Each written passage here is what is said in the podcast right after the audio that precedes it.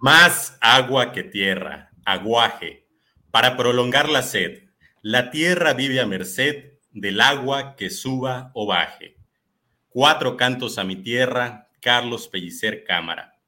El agua, fuente de vida, de inspiración poética y de estudios científicos. El agua, como todos sabemos, es indispensable para el bienestar de la población. Sin embargo, ¿qué pasa cuando hay exceso de agua?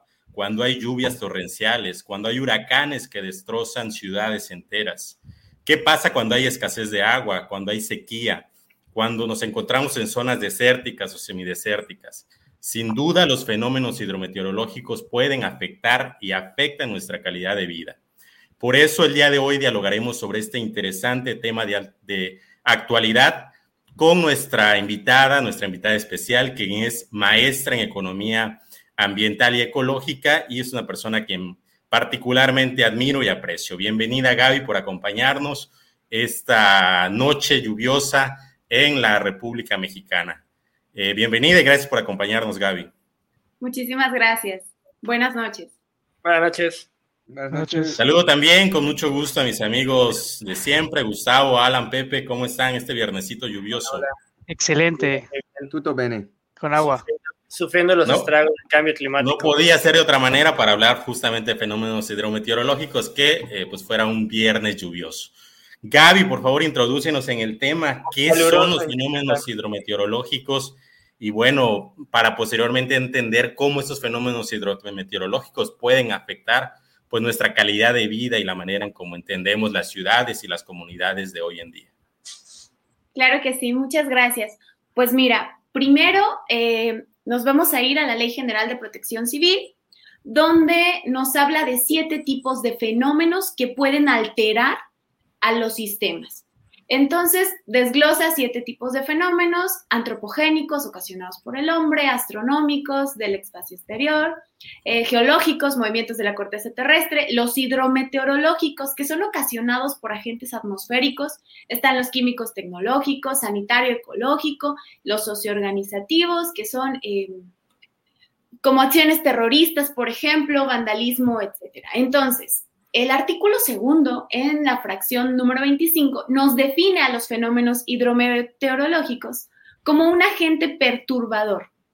Y este agente se genera por acción de los agentes atmosféricos. Y entonces aquí entran los ciclones tropicales, las lluvias extremas, las inundaciones, y hay varios tipos de inundaciones. Por ejemplo, están las inundaciones pluviales, que es cuando el terreno comienza a no poder absorber la cantidad de agua de lluvia que cae. Están las inundaciones, Tabasco, por ejemplo, están las inundaciones fluviales, que es cuando el agua se desborda de los ríos e invade cierta superficie del terreno. Están las inundaciones costeras, que es cuando el nivel medio del mar crece y entonces comienza a avanzar hacia la playa. Uno de los efectos del cambio climático es el incremento del nivel del mar, pero como va avanzando poco a poco, no lo percibimos como una inundación costera, por ejemplo. Y están eh, las inundaciones lacustres, que son de cuerpos de agua, cuando estos cuerpos de agua se desbordan, llámense ríos, lagos, lagunas, eh, humedales, también forman parte de las inundaciones. Por supuesto están las tormentas de nieve, las tormentas de granizo, las tormentas de polvo ocasionadas por rachas de viento, las tormentas em, eléctricas, las heladas, las sequías, ondas cálidas, ondas gélidas y por supuesto los tornados. Estos son todos los fenómenos hidrometeorológicos. ¿Por qué quiero puntualizar esto? Porque, por ejemplo, llueve demasiado y hay un derrumbe entonces, ¿qué pensamos? Que es un fenómeno hidrometeorológico, pero esto no es verdad. Al ser un movimiento de la Tierra en la corteza terrestre, entonces es un fenómeno geológico. Hay un tsunami. ¿Tiene que ver con el agua de mar? Sí, pero no es un fenómeno hidrometeorológico, es un fenómeno geológico, movimiento de la corteza terrestre. Entonces, para que podamos reconocer de manera puntual que sí es un fenómeno hidrometeorológico. Perfecto. Y me llamó mucho la atención que pones sequías como fenómenos hidrometeorológicos, porque muchas veces creemos que pues, es el huracán que viene, destruye la costa, inunda este, las zonas bajas o es el frente frío de que hubo una lluvia constante y bueno, colapsó, ¿no? Pero sin embargo, igual hay zonas desérticas donde no llueve o la lluvia es muy escasa y esto afecta a la agricultura, el, agua para consumo humano y demás, ¿no? Entonces, la sequía o la falta de agua también es entendida como un fenómeno hidrometeorológico que afecta pues, el bienestar de la población. Y creo que ahí es el, donde podemos ya ingresar propiamente al tema eh, sustancial, Gaby, si te parece bien, eh, cómo afecta el bienestar de la población, cómo, podemos considerar los desastres. Y hay un elemento muy importante que creo que nos vas a platicar, que es vulnerabilidad. ¿Qué es vulnerabilidad? En función de fenómenos hidrometeorológicos, porque seamos honestos, no impacta lo mismo un huracán en una zona, una comunidad o un estado un país pobre, sin infraestructura, a un estado o una comunidad con mayores eh, obras de mitigación y demás. ¿no? Entonces, el tema de la vulnerabilidad creo que es muy importante para entender eh, el impacto de los fenómenos hidrometeorológicos en el bienestar. Y bueno, este, platícanos, Gaby, explícanos. Claro que sí. Mira, antes de pasar al concepto de la vulnerabilidad, es muy importante saber en qué momento un fenómeno está afectando al bienestar. Y para esto vamos a acuñar un concepto eh, que es un poquito más importante todavía que la vulnerabilidad, y es el desastre. El desastre en palabras simples, es una combinación de dos elementos. Un fenómeno, eh, un agente perturbador y la vulnerabilidad existente en la población. Cuando se combinan estas dos cosas, se produce un desastre. Y los desastres afectan el bienestar de la población, afectan el desarrollo social, afectan el desarrollo urbano, afectan a la economía. Entonces, eh, los fenómenos están prácticamente fuera del alcance del ser humano. No podemos controlar si se forma o no se forma un ciclón tropical. No podemos controlar la cantidad de milímetros de agua que va a caer el día de hoy sobre Jico, Veracruz. No podemos controlar ese tipo de fenómenos hidrometeorológicos.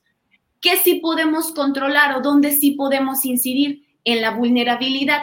¿Y la vulnerabilidad qué es? Es la predisposición a sufrir daño, es eh, estar en condiciones para padecer. Y podemos hablar de muchos tipos de vulnerabilidad. Eh, por ejemplo, hay un autor eh, que se llama Wilches Chaux, que él nos habla o reconoce 11 tipos de vulnerabilidad. podemos hablar, por ejemplo, de una vulnerabilidad económica cuando no se tienen los ingresos suficientes para construir una vivienda que te permita resistir a las rachas de viento de un huracán. O sea, tienes una casita de lámina ahí es en una zona baja por una laguna y eres vulnerable económicamente ante el fenómeno hidrometeorológico. Exactamente. O tuviste que vivir ahí porque pues, no puedes pagar en otra zona, ¿no? Asegura. O sea, pues eres un marginado de la sociedad y vives donde puedes, básicamente. Cerquita del río, ¿no? Que luego se En la orilla del río. En Ciudad Cauquel, donde no hay internet. Por ejemplo. Ah, tiene onda. Bueno, esa es una. ¿Cuáles otras, Gaby? Esa es una. Y pero eh, para allá iba. No solamente eres vulnerable porque no tienes dinero, también puedes ser vulnerable si las instituciones están obsoletas y son tan rígidas que no tienen una respuesta ágil o una respuesta adecuada que vaya acorde con la realidad que existe donde tú vives. Eh, ¿Esa respuesta tiene que ser en el momento de la atención del desastre o previo a la atención del desastre o posterior a la atención del desastre? Es que... O las tres. Hablar, es que podemos hablar de tres momentos. Podemos prevenir el desastre, podemos actuar durante el desastre y podemos ser resilientes post-desastre. Hay varios momentos en los que, esto lo vamos a ver un poquito más adelante, eh, no, es, no necesariamente necesitamos instituciones reactivas que reaccionen una vez que ya a mi casa la de... Sí, ya llegó el huracán y va y ¿no? Entonces, por ejemplo, nosotros cinco podemos tener viviendas de distintos tipos y padecer el mismo fenómeno hidrometeorológico.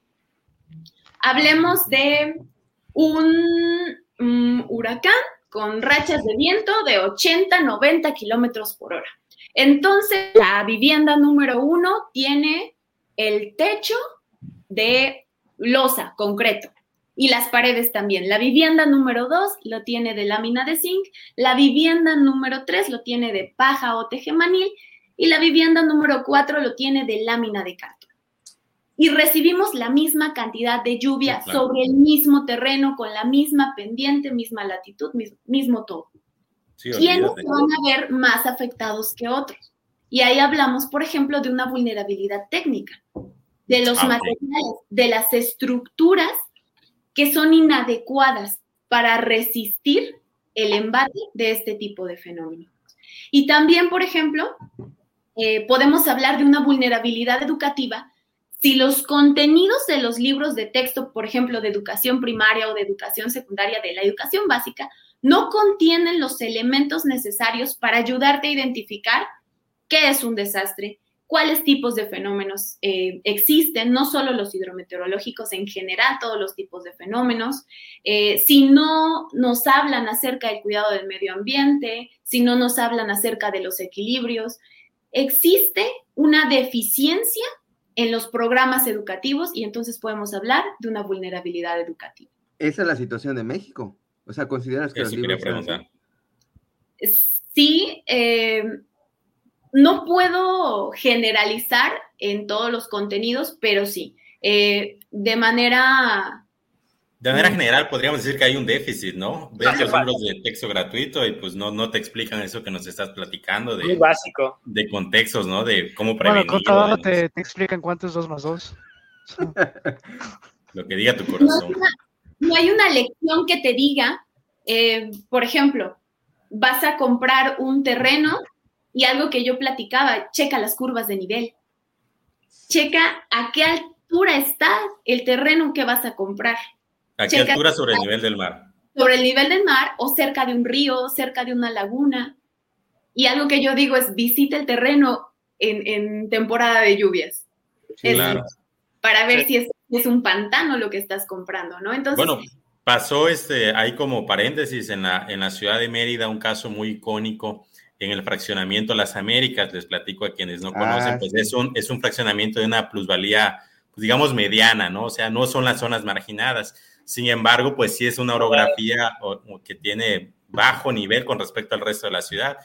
Es un fraccionamiento nuevo, no se había enfrentado a, a temporada de huracanes, entonces nadie sabía qué iba a pasar cuando venía una lluvia fuerte. En el huracán anterior, este, pues se inundaron terriblemente y son imágenes, este, hasta cierto punto inauditas para la ciudad de Mérida, ¿no? Porque sigue creciendo la ciudad, pero ya se construye en estas zonas eh, que son bajas, que es cierto que no tienen ríos cercanos, pero justamente lo que nos platicas, Gaby, al final de cuentas, quien paga, ¿no? Termina pagando los platos rotos, pues es la persona que a lo mejor no sabía que tenía que, que ver la altitud del terreno y todo eso al momento de adquirir una vivienda. Pero no todo es malo, porque bueno, está el malecón, el malecón de Soriana, ese que... bueno, eh, también para los que no saben, ahí había un terreno muy bajo que se inundó y quedó una laguna. Ahora ya, ya hay una laguna en Mérida que Hay nunca patitos. Ya allá pusieron un malecón y la gente va. lagarto, de hecho. O sea, bueno, el- lo, lo bueno es que nadie vivía por allá, ¿no? Pero pues este, si hu- hubiera, pues sí hubiera sido un desastre, definitivamente. Perdón, perdón, Gaby. no, Continúa. no, no. Venga, Gaby, venga. son precisamente el tipo de ejemplos que si lo hubiésemos visto en algún momento en la primaria, en la secundaria o en la preparatoria, tendrías al menos una noción de eh, esto se inunda, así se provoca un incendio, así es un eh, fenómeno em, ocasionado por un agente biológico. La pandemia, por ejemplo, es, es ocasionado por un agente biológico es un fenómeno sanitario que ocasionó un desastre. Entonces, no tenemos conocimiento de todo este tipo de cosas tan sencillas que pueden ser plasmadas en las lecciones de los libros. Ese es otro nivel de vulnerabilidad. La La vulnerabilidad ignorancia. educativa. Ok, ¿algunos otros que haya? Eh, está la vulnerabilidad. política, cuando concentramos la toma de decisiones y en, en esta organización gubernamental El y Estado. entonces En un eh, viejito. A nivel local, a nivel comunitario, tenemos muy poca capacidad de decisión. Me inundo, se desechó mi casa, se derrumbó el cerro, ¿qué hago? ¿Ahora qué hago? ¿Qué sigue? ¿A quién le hablo? Hablamos al 911 y las líneas están saturadas. Hablamos de protección civil y no hay una ambulancia. Entonces, ¿qué necesito hacer? Le hablamos a bomberos y ya están atendiendo otro caso.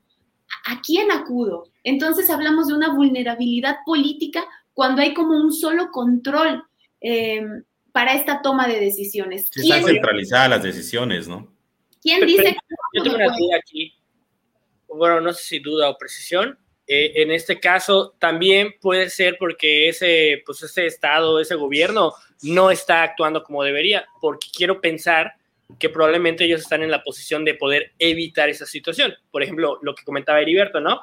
Ellos podrían evitar que una constructora eh, construyera viviendas en una zona que va a ser propensa a catástrofes cuando venga a lo mejor un huracán o un deslave o dependiendo de la zona. Y siento que la realidad es que, bueno, es como que expectativa realidad, ¿no? En teoría, el gobierno debería decir, no, ni madres, no vas a construir aquí, porque al primer deslave o al primer huracán se va a ir toda la chingada. Pero, pues, obviamente, pues, caballero don dinero, y pues llegan ahí los constructores, les sueltan piquetazos y, ah, sí, sí, sí, permiso, eh, pon un, pon un condominio a las faldas del volcán. No hay bronca, no pasa nada. No sé si esto, me, fui por otro lado, Yo creo que sí, y además me gustaría, me gustaría plantear, Gaby, la capacidad de autogestión, porque yo creo que en este nivel que hablas de centralización, yo pienso en los ayuntamientos, que es el nivel más elemental o básico de gobierno, de contacto con los ciudadanos, ¿no? Que es como que la autoridad, la primera autoridad a la que te acercas, el ayuntamiento. Y desde mi experiencia, este, lo que he observado, la verdad es que tienen una capacidad muy mínima en cuanto a sus oficinas municipales de protección civil, ¿no? Que si al caso ya en el huracán, pues reparten colchonetas y, y pues eso fue lo que pudieron hacer, ¿no? Claro. Y es que ahí, por ejemplo, estamos hablando de otro tipo de vulnerabilidad cuando, cuando se presenta la vulnerabilidad política, entonces debería haber una respuesta social. Y si no hay esa respuesta social, se está conjugando también una vulnerabilidad social, que habla de la cohesión, de un alto o bajo grado de organización y cohesión interna de las comunidades que se encuentran bajo riesgo. Entonces, o sea, si el gobierno no hizo nada, por lo menos nos autogestionamos, nos organizamos y vemos cómo solventamos eso. También, sentido común, ¿no? A lo mejor si tuviéramos esa educación desde la escuela, pues diríamos, no me voy a ir a vivir a esa zona, o sea, pero bueno. Pero, te refieres al post, ¿no? A una vez ya pasó el, desastre. Sí. Ajá, o, que sabes que está pasando, que está ocurriendo en este momento el desastre, eh, ves que mm, la vecina ya se inundó, entonces todos los vecinos se organizan y le ayudan a cargar muebles, o sea, por lo menos para reaccionar al momento del desastre, necesitamos que exista un alto grado de organización y de cohesión interna. Como lo que pasó en el, perdón que te interrumpa, en el terremoto hace poco en México, ¿no? En Ciudad de México, que se organizaron todos, muchos de la sociedad civil estuvieron allá ayudando, es, eh, que hasta, bueno, que hicieron eh, muchos eventos y muchas eh, imágenes que salieron de gente rescatando gente y, hasta un perrito. Y, sí, hasta heroicos, la verdad. Hasta heroicos. Eso, a eso te refieres entonces, ¿no? A la sociedad trabajando independientemente de, de un ente centralizado que los mueva. Así es, pero Ciudad de México tiene ya la historia del terremoto que hubo. Sí, tienen experiencia. ¿no?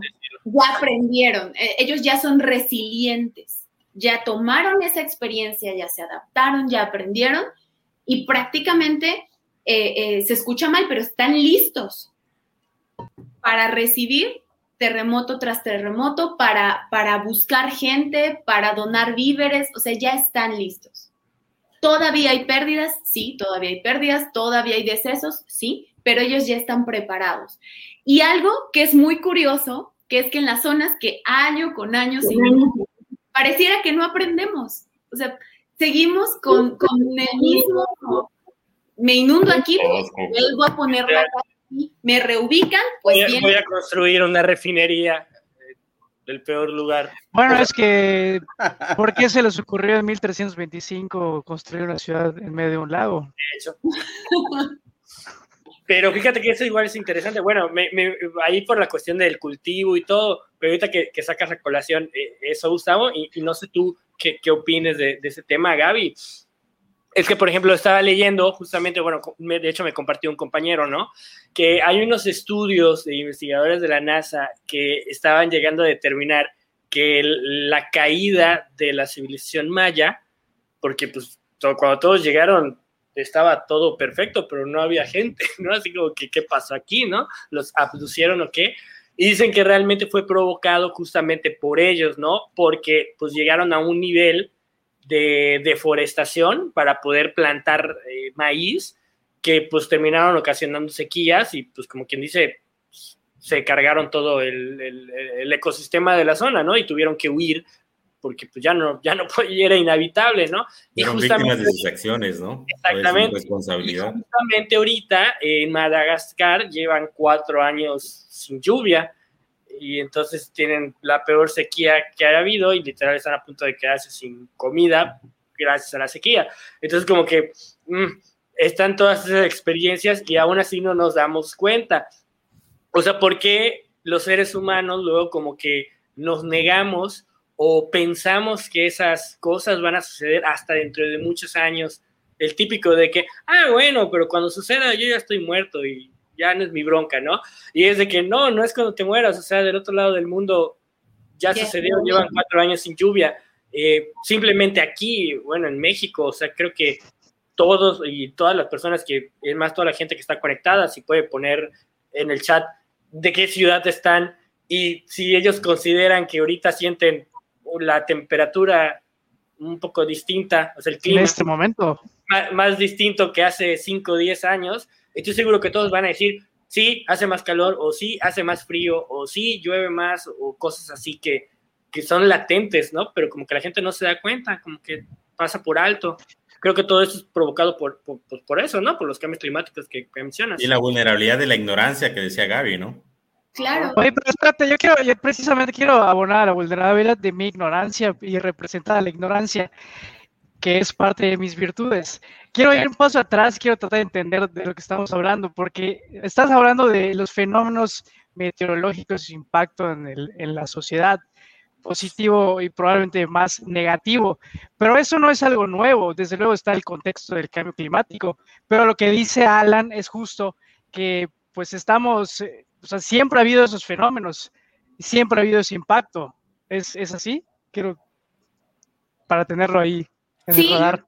Siempre ha habido ese impacto, pero necesitamos eh, aquí el factor importante que es que existe un sistema humano para hablar de un desastre y para poder eh, visualizar impactos. Si el ciclón tropical pasa por una isla desierta, no pasa nada. No existió.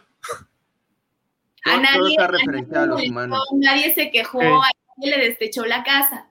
Entonces, nadie pidió despensas. Nadie pidió despensa, nadie quiere una colchoneta. ¿Por qué? Porque necesitamos que exista un sistema de seres humanitos ahí para poder hablar de vulnerabilidad, para poder hablar de un desastre.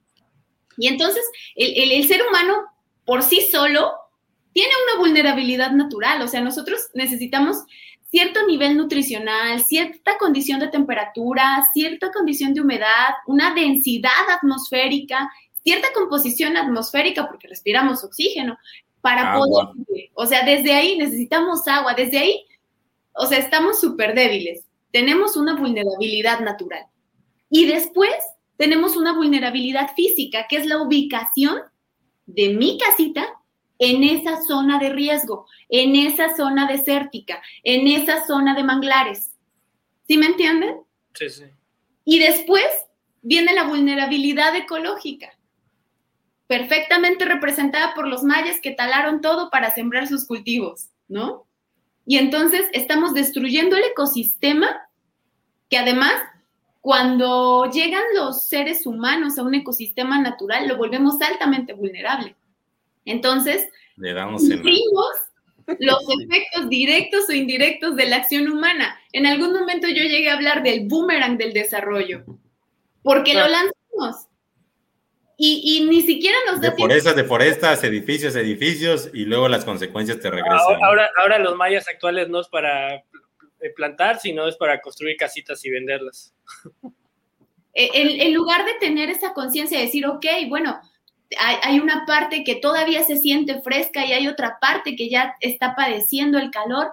¿Qué tiene la parte fresca? O sea, no necesitas estudiar tanto, es, es sentido común que tiene la parte donde no hace tanto calor, que no o sea, tiene... Deja unos arbolitos, ¿no? No te pases poniendo. Deja unos árboles. Hay sí, o sea, en, aquí en la ciudad de Mérida hay fraccionamientos que literal es una plancha de concreto. O sea, es inconcebible que desde su origen no haya habido pues, este tipo de Y la verdad es que ese modelo de desarrollo urbano está casi en todo el país, ¿eh? Todo México. Sí, no, no solo. Debería decir que en la región latinoamericana, o sea, es explotar al máximo el, terreno que hay con las máximas posibilidades la máxima número de casas o de viviendas, reduciendo al mínimo lo que es este, las áreas verdes. Y Ahora, eh, eh, eso, eso, eso nos indica de que justamente la naturaleza, los, el cambio climático y todo eso, le vale un pepino a los gobiernos y al sector empresarial. Porque, o sea, si lo ponemos en contexto, es claro, o sea, yo diría, sí, les importa un carajo, ¿no? Porque, yo creo que también a la sociedad nos vale un pepino. El gobierno debería darle el alto a, los desarrolladores y, los desarrolladores deberían tener tantita madre de decir estoy arruinando eh, esta ciudad con tal de enriquecerme, pero veo que a nadie le importa. Entonces es como si, o sea, literal, a veces como que te pones a investigar y es frustrante porque dices, güey, o sea, la gente no le, o sea, no le vale madre, o sea, no le interesa que en un futuro vayan a perder su vivienda, no le interesa que en un futuro la temperatura vaya a ser de 50 grados con sensación térmica de 60, o sea, les vale, hacen todo mal. o sea, es como que, ¿qué onda con los seres humanos? Que estamos como que en modo autodestrucción.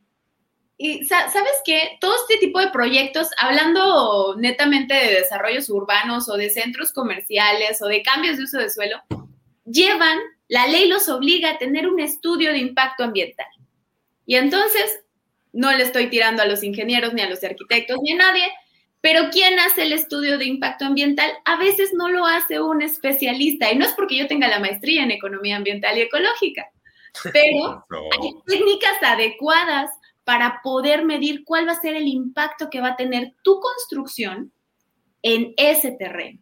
Oye, pero ¿qué pasa que es el mismo caso cuando el propio gobierno es el que hace su impacto ambiental. Y bueno, no hay problema, ponemos una refinería en una laguna.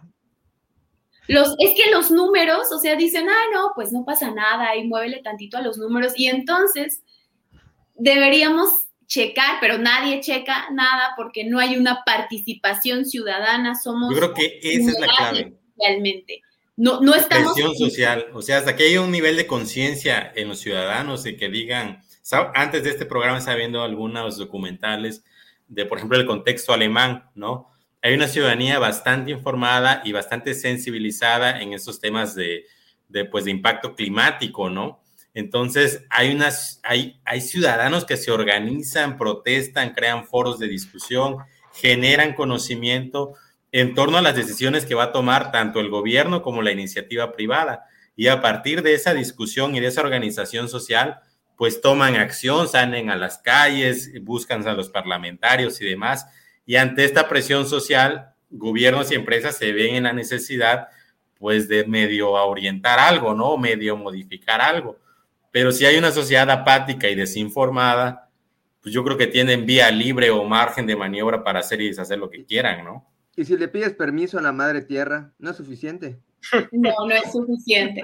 Pero además, si a esto le agregamos treinta y tantos millones de mexicanos diciendo que sí a todo lo que dice una sola persona, es de entenderse que se instale una refinería en una zona que se inunda, por ejemplo. tales árboles para construir un tren. Un tren en el que las personas que viven ahí, pues ni siquiera se van a ver beneficiadas. Entonces, estamos, estamos hablando de un nivel de conciencia bastante complejo porque entra aquí otro tipo de vulnerabilidad y es la vulnerabilidad ideológica.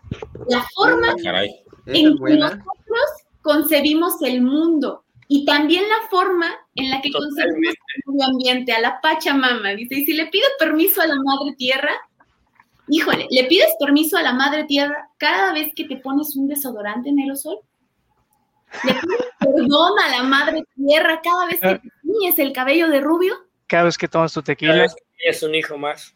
Le, pides perdón a la... O sea, dices, bueno, es que em, mi casa se la llevó el huracán. Pues fue la voluntad de Dios, no, no fue la voluntad de Dios. Dios no tiene nada que ver en esto. Fuiste tú que te instalaste en una zona inundable. No es culpa de Dios. Dios no tiene nada que ver. O sea, haces tu casita en la, en la, al margen de la laguna y pues vienen las lluvias y dices, ay, me inundé, ¿no? Pero pues dices chispas, ¿no? Donde igual te, te pusiste. Y así construyes tu casa muy lejos del río, pero estés a 15 metros sobre el nivel del mar y año con año se inunda, no es culpa de Dios, es culpa tuya. Primero, o del presidente si elige abrir una compuerta de la presa también, también. sí, porque mejor inundar allá que Villahermosa, ¿no? Pues sí. Es lo que digo. Y, es compleja, es compleja la decisión y yo ahí quiero, quiero, uh, quiero ahondar. Defender, defender. Por ejemplo, ajá, dices, dices eh, 15 metros sobre el nivel del mar. Yo hablo de la, de la realidad eh, orográfica de, mi estado, de Tabasco.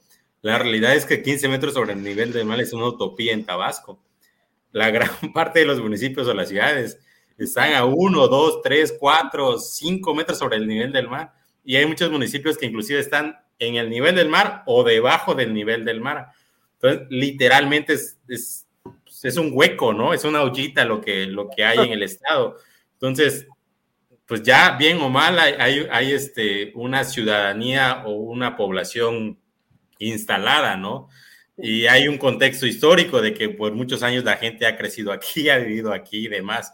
En ese contexto de vulnerabilidad añadida y aún mayor por las condiciones geográficas, o sea, ¿qué hacer? Esa es mi pregunta y en parte fue la motivación de este diálogo, porque la realidad es que están dadas todas las condiciones geográficas para que haya siempre inundaciones y las inundaciones sean mayores. Entonces, creo que es importante hacer conciencia de este tipo de vulnerabilidades y sobre un diagnóstico claro empezar a tomar acciones más pues, racionales o más este, informadas o más estratégicas, porque la realidad es que hay, como ese estado, otras zonas que son...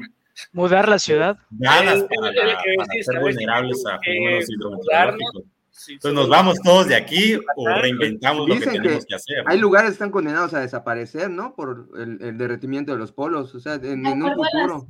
Casi todas las zonas costeras, ¿eh? Y eso incluye, por ejemplo, aquí en la República Mexicana, ciudades icónicas como Cancún, eh, Mérida ya tendría malecón, ya tendría playa, ¿no? Adiós progreso, eh, de Campeche ni hablamos, eh, Tabasco la tercera parte de su territorio desaparece. ¿Será que aguanten las fortalezas de Campeche? En Veracruz, en Veracruz, por ejemplo, igual buenas, el puerto de Veracruz, o sea, va también. No va a haber carnaval. A lo mejor ya le llegaría a la playa Jalapa, ¿no? Entonces, realmente es un contexto bastante retador en caso de que siga esta inercia o esta eh, dinámica de derretimiento de polos, aumento del nivel del mar y adiós ciudades costeras. Entonces, creo que es aún más importante, pues por lo mismo, hablar de estos temas para ver qué hacemos, ¿no? ¿Qué se puede hacer en este contexto? ¿Se puede revertir?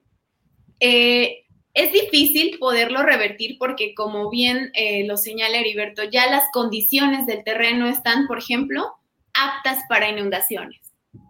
O sea, ahí, si hablamos de inundaciones, no se puede revertir. Si seguimos talando manglares, tampoco se puede revertir. Los manglares son una defensa natural. ¿Cómo lo revertimos?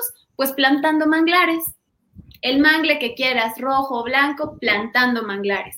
Y por ejemplo, en Quintana Roo lo que se hace es quitas todos los manglares para poner ahí tu hotelote grandote y que el turista que viene de otro país, pues ya tenga la playa a 10 metros, ¿no? Y ya sea súper fácil acceder a, al sol, al sol, al Caribe y demás. Y el turista viene y se va, ¿no? Pero la deforestación y la vulnerabilidad queda para los locales y las personas que ahí viven. O sea, agárrate cuando viene un huracán, ya no hay defensa natural. Exactamente. Y entonces, ¿qué podemos hacer? O sea, ¿cómo, se resuelve este tema? Es, siento que es lo que ustedes quieren escuchar. Venga. tenemos... Ya fueron todas. ¿Son todas las vulnerabilidades? Eh, les dije la vulnerabilidad cultural. No, a ver. ¿No? Bueno, esta es la manera en cómo el individuo se ve a sí mismo en la sociedad y también como conjunto nacional. Eh, aquí, por ejemplo, entra un poco el, el el machismo, cómo cómo te percibes a ti mismo, si, si crees que siempre vas a estar así, que de ahí no vas a pasar, que pues ya me inmundo ya qué. Eh, es esta, este contexto, este bagaje que traemos por el simple hecho de haber crecido en determinado lugar, de haber adquirido mm, todas estas cuestiones que, absorbemos de la realidad en la que crecemos. ¿Se, entiende este tipo de, vulnerabilidad cultural? ¿Cuál ¿Cuál es la diferencia entre la ideológica? Ah, bueno, la ideológica es de ti hacia el mundo. ¿Cómo, lo, ¿Cómo percibes tú el mundo? ¿Cómo percibes al medio ambiente? Por ejemplo, eh, eh, a mí no me importa utilizar 10 mil bolsas en el súper. O sea, que me sirva. Y, ahí déjame introducir, Gaby, en esa parte de, la parte ideológica hay un debate bastante interesante eh, sobre el los límites al crecimiento económico, que los platicamos en el doctorado con Gaby, que es, mi, mi amiga y compañera del doctorado. O sea, realmente pensar en este afán o en esta carrera loca, ¿no? Por crecer, crecer, crecer, crecer económicamente, progreso, progreso, desarrollo, desarrollo, desarrollo, que es consumo de recursos, extracción de recursos, expansión de ciudades. O sea, la naturaleza es un sistema, o sea, el mundo es un sistema unido, uno, es, o sea, es un mundo el que tenemos nada más. Entonces, ideológicamente a veces se plantea, no es que vamos al desarrollo, al progreso, al progreso, a crecer, a crecer, a crecer, pero hay, hay que pensar que también que hay recursos limitados, ¿no? O sea, hay, recursos que constriñen tu capacidad de, de, crecimiento, de desarrollo, entonces hay, hay algunas posturas teóricas bastante... O sea, los, que ya, los, países, los, países que ya no crecieron ya se chingaron. Es que eso es interesante en un contexto global, porque justamente quienes más han deforestado, quienes más han, contaminado, pues son los países desarrollados, le hace Estados Unidos, China, ¿no? Entonces los países que están en vías de desarrollo, pues dicen, pues yo también quiero, ¿no? Pero pues cada vez la, el contexto global está más deteriorado, ¿no? O sea, incluso... Entonces, ¿qué hacemos? ¿Cómo, llegamos a esos acuerdos? O sea, ese es una parte ideológica fundamental. Ajá, ese, ese tema ideológico yo sí lo agarro, lo capto, porque es como que, bueno, ideológicamente el capitalismo es justamente eso, ¿no? De que todo lo que está aquí es para servirme, o sea, el animal es para alimentarme, eh, la planta es para tal cosa, el planeta, entonces yo destruyo todo porque soy el, el ser supremo que camina en dos patas y piensa. Estoy arriba de la pirámide alimenticia. Ah, y todo me sirve, ¿no? De hecho, el otro día platicaba con, con, un, con un, compañero y, y, ya, ya me estaba poniendo en un modo extremo que dije, es que debería haber un ente, un estado, lo que sea, que literal diga, no, a la chingada, esta ciudad no va a crecer más. O sea, tienes que tener tantas áreas verdes, tienes que respetar esta naturaleza. Entonces, la capacidad de la ciudad va a ser de tantos ciudadanos, vas a solamente poder tener tantas zonas eh, residenciales. Y si hay más, pues te largas o, no tienes hijos. O vete a otro municipio, ¿no? Igual hay, municipios que están muy chiquititos que pudieran crecer. Mucha, gente, me va a venir a tirar hate porque va a decir, o sea, ¿qué, qué, qué estás diciendo, maldito opresor? Pero es que si no hay algo que nos ponga un freno, nosotros vamos a seguir depredando. O sea, yo quiero imaginar que si no es que el planeta nos elimina antes, a alguien se le va a ocurrir literal poner concreto encima de los océanos para poder seguir construyendo ciudades. O sea, es como si vieras el abismo en el horizonte, vas arriba de un caballo y en lugar de frenar el caballo o cambiar la dirección, espoleas más al caballo para seguir y seguir y seguir. Si alguien entiende la referencia de Star Wars del planeta Coruscant, que literal era, todo el planeta era una pinche ciudad, o sea, si, si la naturaleza no nos mata antes, el sistema capitalista va a hacer eso, o sea, al diablo todos los árboles, al diablo todo, eh, el agua, todo concreto. vamos a hacer lo que hizo, dijo Isaac Asimov, vamos a jodernos otros planetas. Conquistaremos otros planetas con lo hemos dado en la Por eso Elon Musk ya está yéndose a Marte. Bueno, yo, creo que algo así va a pasar, ¿no? Bueno, el que les recomiendo que lean la última pregunta de Isaac Asimov, e, de eso trata, cómo le somos una lacra, un cáncer que va deteriorando cosas, todo lo que le rodea, y cuando ya no pueda, pues obviamente ya va a tener un plan B de ir a otro lugar, invadir otro lugar y hacer lo mismo en ese otro lugar, ¿no? Y así eventualmente hasta que, pues como dice Isaac Asimov, hasta que se enfríe el universo o nos extingamos, lo, que pase primero. Bueno, pero hay otras opciones, otras alternativas, ¿no? Un poco más eh, halagadoras, adaptarnos o reinventarnos. Entonces, eh, yo creo que platiquemos de eso, Gaby, también. Está la parte sombría, pero también la otra parte que es un poquito más optimista, ¿no? Cómo adaptarnos a estas nuevas condiciones o a estos climas extremos de mucha lluvia o mucha sequía o estos retos climatológicos, ¿no? ¿Qué podemos hacer ante estos Y es lo que nos tocó vivir, pues, que nos platicas. Sobrellevarlo. Sí, lo, lo, lo ideal, bueno, tenemos dos conceptos muy importantes aquí. El primero es adaptación, que no lo inventé yo, lo, lo, lo, acuña primero Carlos Darwin, y el segundo es resiliencia. Entonces, eh, a mí me gusta más la adaptación más que la resiliencia. ¿Por qué? Porque la adaptación eh, te permite o trata de moderar los daños y aprovechar las oportunidades que tú tienes. Por ejemplo, no sé si han oído hablar de los palafitos. No, sí, las viviendas palafito. Edificaciones que se hacen sobre unos postes y entonces la casa queda arriba y abajo puede venir la inundación, puede venir este, todo tipo de inundación, la marejada, lo que quieran, y las estructuras se mantienen arriba. Entonces, eso está desde el neolítico. Todavía hay vestigios en los Alpes de palafitos que fueron construidos en el neolítico. Ya había modos de adaptación. Son como los de la Isla Bonita. La isla... sí, igual una. Eso fue lo que me imaginé. La Isla Bonita. Eh, eh, la, la, en Belice. ¿En qué estás pensando? En, Belice hay una isla. No, es una canción. Pero... A ver, lo, las viviendas de Palafito son eh, unos pilares, ¿no? Pilares de metro y medio, dos metros, y sobre esos castillos o pilares se, se hace eh, pues, el colado, digámoslo así, ¿no? Eh, de una losa que sirve de piso para la vivienda que se construye arriba. Entonces, ah, es como una vivienda de dos niveles, solo que la vivienda de abajo no se forra, con, no se forra con, con, con, paredes, sino que quedan solamente los pilares o las estructuras y la gente vive arriba, abajo queda totalmente deshabitado. Para que cuando venga la inundación o la marejada o lo que sea, pues esta es la solución. Allá arriba, ¿no? Mientras no tiren los postes, pues todo bien, ¿no? Porque si no se va con y casa. Mientras no tiemble también. Mientras no tiemble. Entonces ahí, por ejemplo, si volteamos a ver, si hacemos un estudio, y es que aquí es donde la ciencia es muy importante, si estudiamos la vulnerabilidad técnica de las poblaciones que se ven afectadas por fenómenos hidrometeorológicos, entonces vienen los arquitectos y vienen los ingenieros y nos dan las técnicas adecuadas de construcción de edificios y de infraestructura básica para poder ser empleadas en las zonas de riesgo.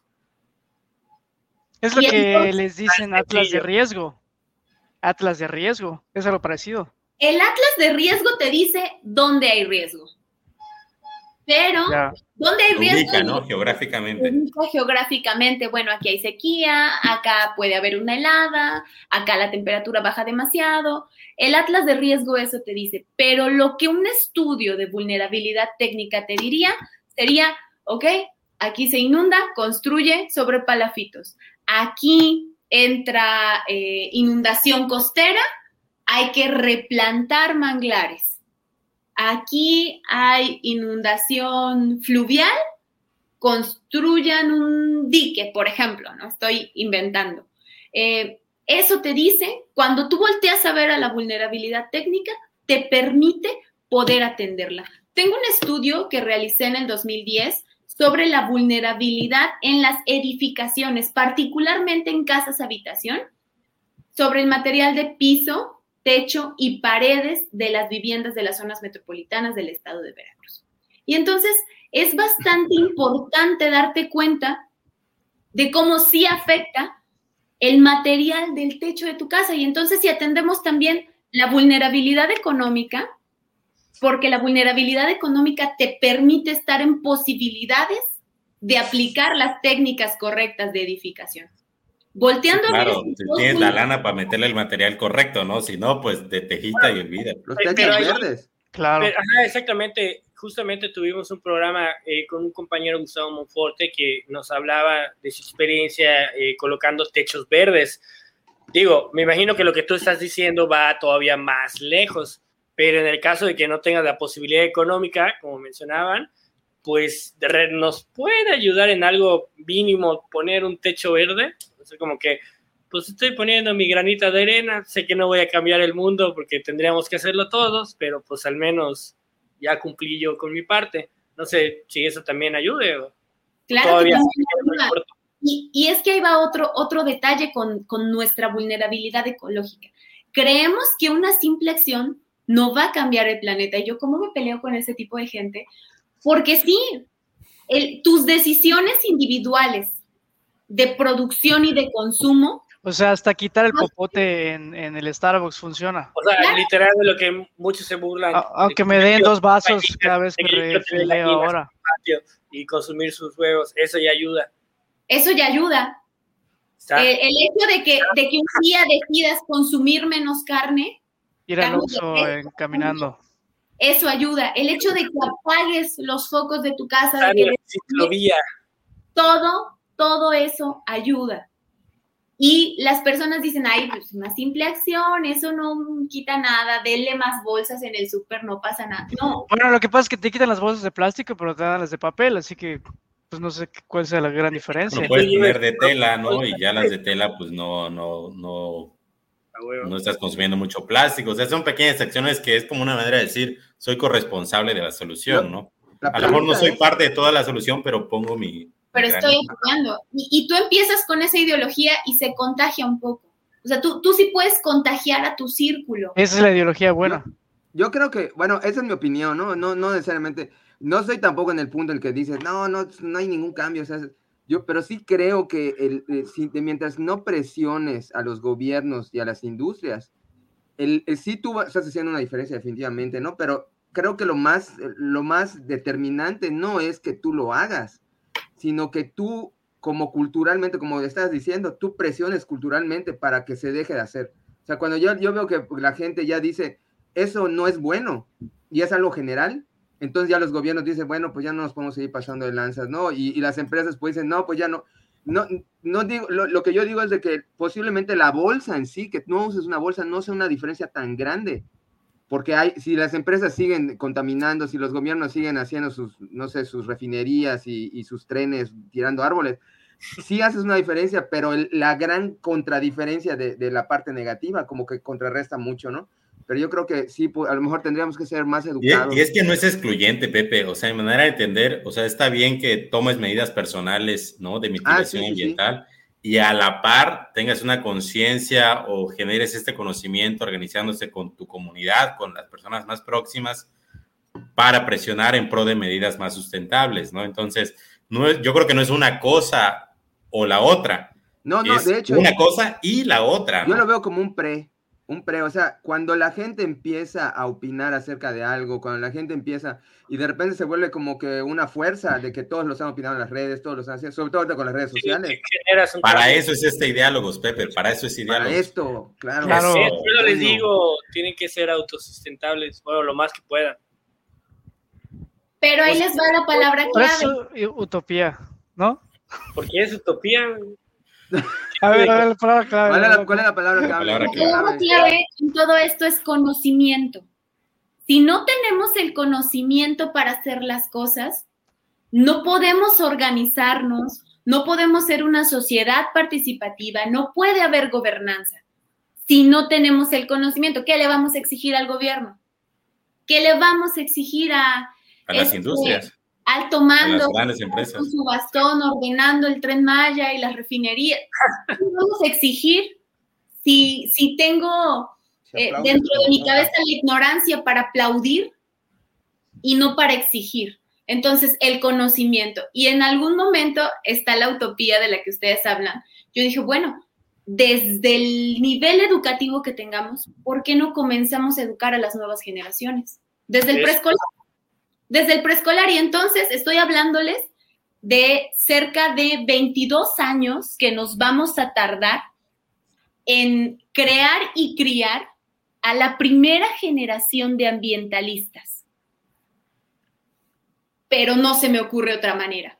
¿Por qué? Porque si volteamos a ver a todas las vulnerabilidades de manera individual, pero no tenemos una manera de concatenarlas, no tenemos una manera de atenderlas y no tenemos una manera de presionar, vamos a seguir sobre lo mismo, reaccionando nada más cada vez que haya un... Oye, lo que comentabas acerca de la adaptación, no, finalmente es un, es un, no sé cómo llamar, reconformismo, entre comillas, porque ya me adapté a que a cada rato se inunda mi casa o mi ciudad y pues ni pedo. O, o, un extremo que ya sabe el gobierno que cada, cada huracán, cada temporada de huracanes va a haber inundaciones, pues ya se preparan, etcétera pero pues siguen construyendo en esas zonas y pues lo fundamental no cambia.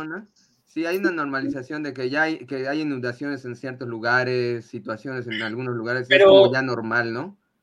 Exacto. Sí, se, se, se normaliza. Entra entonces en esta vulnerabilidad ideológica de, pues ya, es la Pero igual creo que hay como que, o sea, las zonas por ejemplo, como pone eh, Heriberto, ¿no? De que pues Tabasco, pues Tabasco, pues por su orografía siempre se va, siempre se ha inundado, siempre se va a seguir inundando y, y si no queremos que se inunde es que pues la borremos del mapa y deje de existir, ¿no? O sea, no hay otra cosa, ¿no? ¿Cómo crees? ¿Cómo crees? No, no, no, bueno, bueno, las, zonas más bajas, ¿no? El, Edén tiene que permanecer. Pero bueno, mi punto era, hay las zonas que sabemos que históricamente por su orografía, su geografía y bla, bla, bla, pues siempre han, estado propensas a ciertos desastres. Y luego están las zonas que no tenían ningún problema y hoy tienen problemas debido a los cambios, ¿no? O sea, como que creo que no es lo mismo a que digas, ay, si no, no Tabasco, pues sí, está cabrón, pero pues toda la historia, toda la vida se ha inundado, ¿no? A que de repente, por ejemplo, un ejemplo muy sencillo, ¿no? Ciudad de México, de repente digan, chinga, qué calor, estamos a 35, eh, nunca lo habíamos vivido. Ahí es como dices, ah, O las sequías en el norte de México, que cada vez son más este, prolongadas y más este, rudas, ¿no? Entonces creo que igual tendríamos que separar lo que pues sí es un desastre, pero es un desastre que siempre ha ocurrido, y decir, ah, chingados, que esto suceda en esta región del planeta, está cabrón, o sea, ya es como que para que nos asustemos.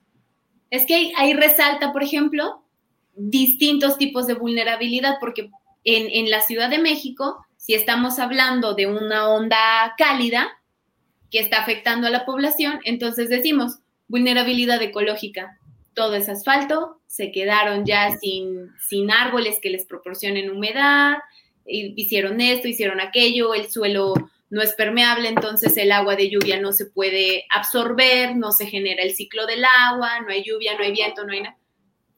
Hay, como ciertas explicaciones para cada cosa. Obviamente los efectos del cambio climático, las emisiones de los gases eh, contaminantes, y, y vemos nuevas cosas por ejemplo, eh, podemos hablar de que llueve y, decimos, bueno, es que, por ejemplo, aquí Jalapa, Jico, Coatepec, la zona, es que siempre llueve en esta zona, sí, pero si pones atención, inclusive si mides, ahora caen más milímetros de lluvia en corto tiempo. Por eso es que se inunda, porque al suelo no le da tiempo de absorber toda esa lluvia.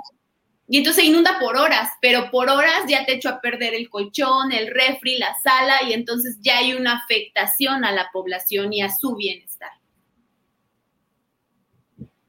Sí, y luego esas pequeñas cosas, es como que dicen, el diablo está en los detalles, la gente no lo nota, porque, ah, como estás diciendo, pues es que aquí siempre ha llovido, pero no, no, o sea, como son detalles aparentemente tan mínimos, no se dan cuenta, sí, siempre ha llovido, pero no de esta magnitud, o sea, por eso ahorita estás teniendo problemas y, antes no.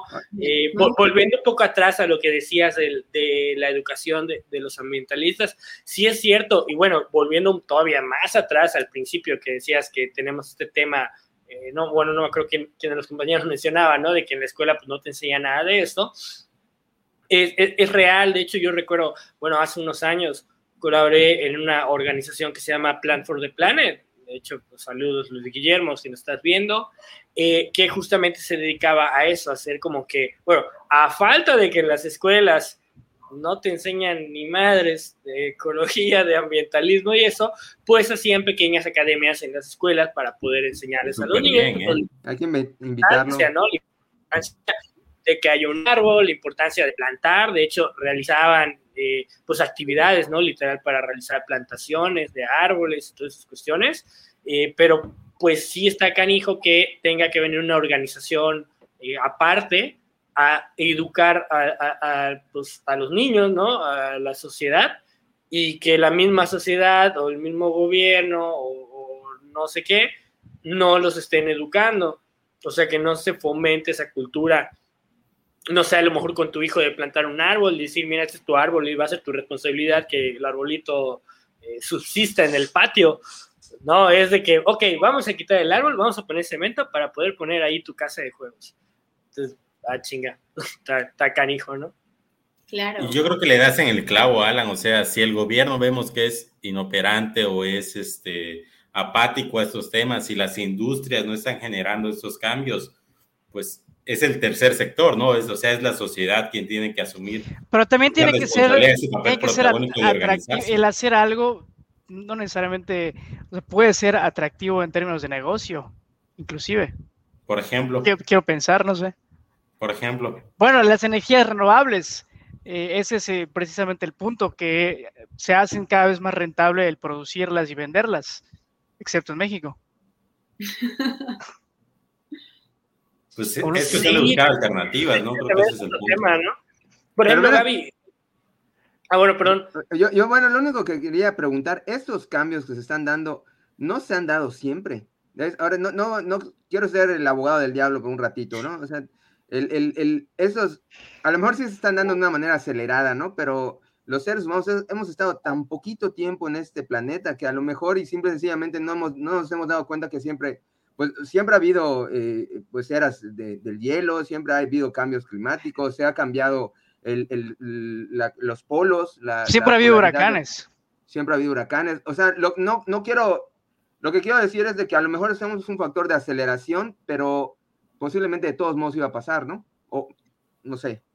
No, de hecho, tienes, tienes toda la razón, porque por ejemplo, el cambio climático es Históricamente, desde antes que existieran los seres humanos, las concentraciones de dióxido de carbono han fluctuado. Y eso donde se puede ver haciéndole estudios a las capas de hielo que hay en los polos. Ahí podemos revisar las concentraciones de dióxido de carbono y podemos ver estos efectos del cambio climático. Sí, los huracanes, bueno, los ciclones tropicales eh, son vistos como, como son malos pero en realidad no son malos, o sea, se, mm. forma el ozono durante las tormentas eléctricas, eh, renuevan la tierra, la nutren, hay un montón de beneficios de todos los fenómenos y todos tienen una razón de ser. Ah, el hecho de que sean extremos, de que se hayan agravado y de que afecten a los sistemas humanos, es que entonces ya decimos, ¡Ah! viene el huracán y todos nos asustamos y entonces eh, a, a, mí me pasa algo muy curioso que cuando antes antes de estudiar fenómenos hidrometeorológicos, me daban muchísimo miedo las tormentas eléctricas, pero un miedo fatal. Entonces, actualmente... debajo de la cama cuando debajo de la cama, los huracanes. Rezando prendía el, el cirio pascual, pero actualmente ya puedo disfrutar de una tormenta eléctrica porque mi cabeza dice, se está formando ozono en este momento. Y qué falta nos hace. Es una experiencia religiosa.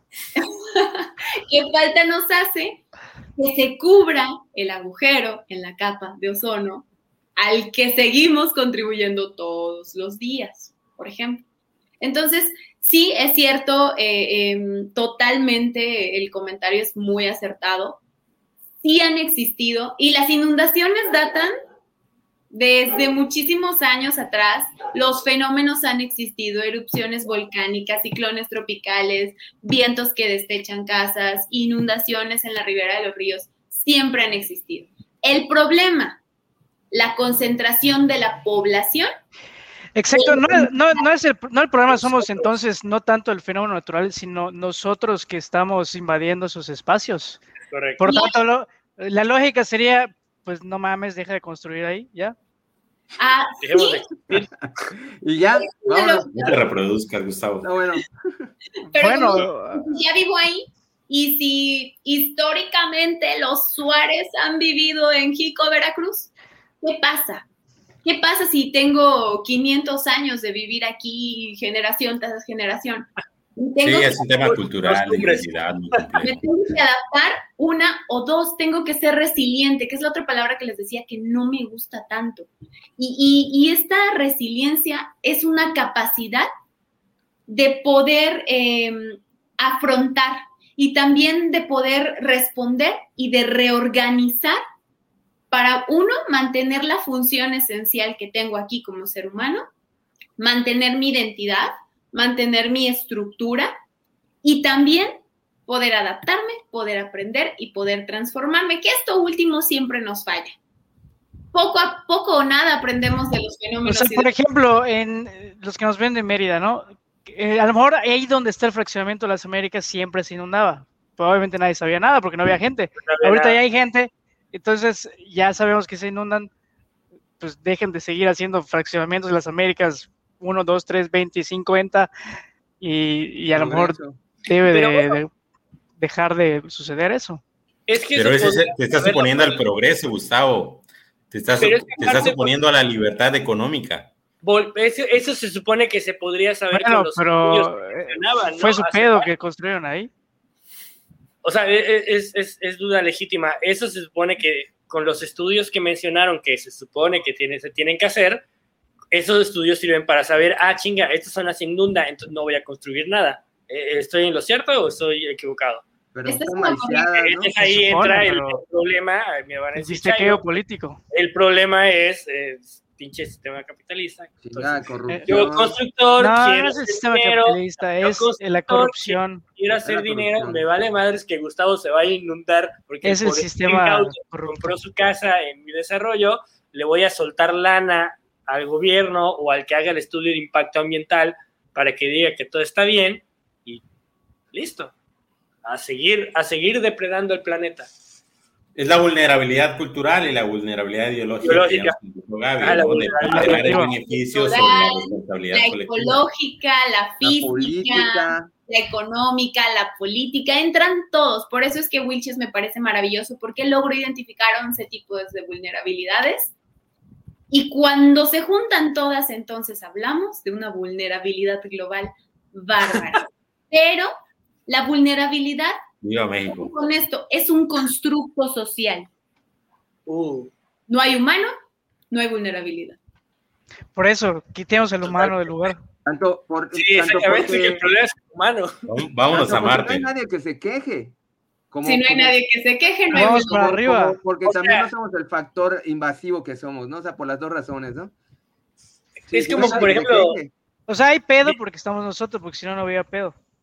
Lo que yo ¿vi- digo ¿vieron la nota Traducido. de, de- ¿Vieron la noticia de los animalitos? Esos no, no sé pronunciar, los caprichos, los, los esos gorditos chistosos que Ah, de llegaron a una comunidad de Argentina. Ajá, Ah, llegaron a una comunidad está argentina chistoso. y toda la gente, no mames, pinches animales de dónde salieron. Y sí, uy, ¿cómo que pinches animales? Los animales han vivido ahí siempre. Más bien, pinche tú que llegaste y construiste tu casa. Pues entonces, es- es- eso siempre pasa algo, ¿no? O sea, el humano dice, pinches animales que están aquí, se meten a mi casa, eh, los animales vivían ahí, tú construyes tu casa. Y como que me imagino que el planeta, si el planeta tuviera una conciencia y, y, y hablara y pensara, ha de decir, estos pinches animales referidos a nosotros, que vienen aquí a estar haciendo un desmadre y tirando mis arbolitos y todo. O sea, pues, ajá, eh, por lo- la cosa que dijiste del constructo social, eh, es muy cierto, ¿no? O sea, a final de cuentas, nosotros somos unos invasores del ecosistema del planeta. Entonces, pues tenemos que... No, nosotros que- somos No nos parte- vayamos muy lejos. somos Aquí parte en, del planeta, en Cancún, Quintana. Roo, Somos eh, parte del planeta. No venimos de Aquí en Marte, Cancún, Quintana parte. Roo, vieron nos de varios especímenes de lagartos, cocodrilos, en, cerca de un eh, hotel-restaurante que estaba cerca de la, de, la, de la playa, ¿no? De la laguna. De de hecho, saludos a nuestro amigo Carlos Matus que, que publicó la, la nota y, y ojalá esté por aquí pronto. Un, un, alboroto, ¿no? La gente de, oye, ¿cómo es posible que un, que un cocodrilo se acerque aquí a, a que se acerque aquí al restaurante a la orilla de la, a la, orilla de la, de la playa. la laguna, ¿no? Está en su casa, ¿no? Sí, No, claro, o sea, él siempre ha estado ahí, tú fuiste el que te fuiste a meter a su, a su territorio, ¿no? Es como que ese etnocentrismo loco que queremos justificar todo en función de yo soy el Humano- humanocentrismo. Ándale. Les, les voy a hacer un ejercicio bien simple a ustedes y a todos los que nos están eh, observando en este momento. Las masas. Les voy a pedir, por favor, que señalen, así con su manita. Eh, si yo les digo, naturaleza, señalen, ¿dónde está la naturaleza? Lo que ¿Dónde? tengo cerca, ¿dónde está la naturaleza? Afuera. Yo tengo un cerro ahí enfrente, ¿no? Entonces yo hago así. Mira, yo, la neta, no- Cu- no hay Cucaracha, naturaleza. cucaracha. Ah, no. No los veo señalar. Yo Tú, soy Ahí, hay, hay- hay un monte, pero pues no. no A es- todos no. lados, ¿no? Tenemos esta mala concepción de que la naturaleza está allá afuera y yo estoy acá adentro. Pero, como bien lo decía alguno de ustedes, no, no, no alcancé a ver quién era, este, nosotros somos parte de la naturaleza. El, he- el hecho de que hablemos, el hecho de que caminemos en dos piernas, no significa Bueno, que no somos parte de la naturaleza. Y entonces de repente ya nos asusta un cocodrilo y ya nos asusta una boa que cruza la carretera y ya cerramos las ventanas cuando un mapache rabioso se sube a nuestro carro. Pero en realidad Solución, regresar a las cavernas. tampoco, tampoco. Vivir en armonía.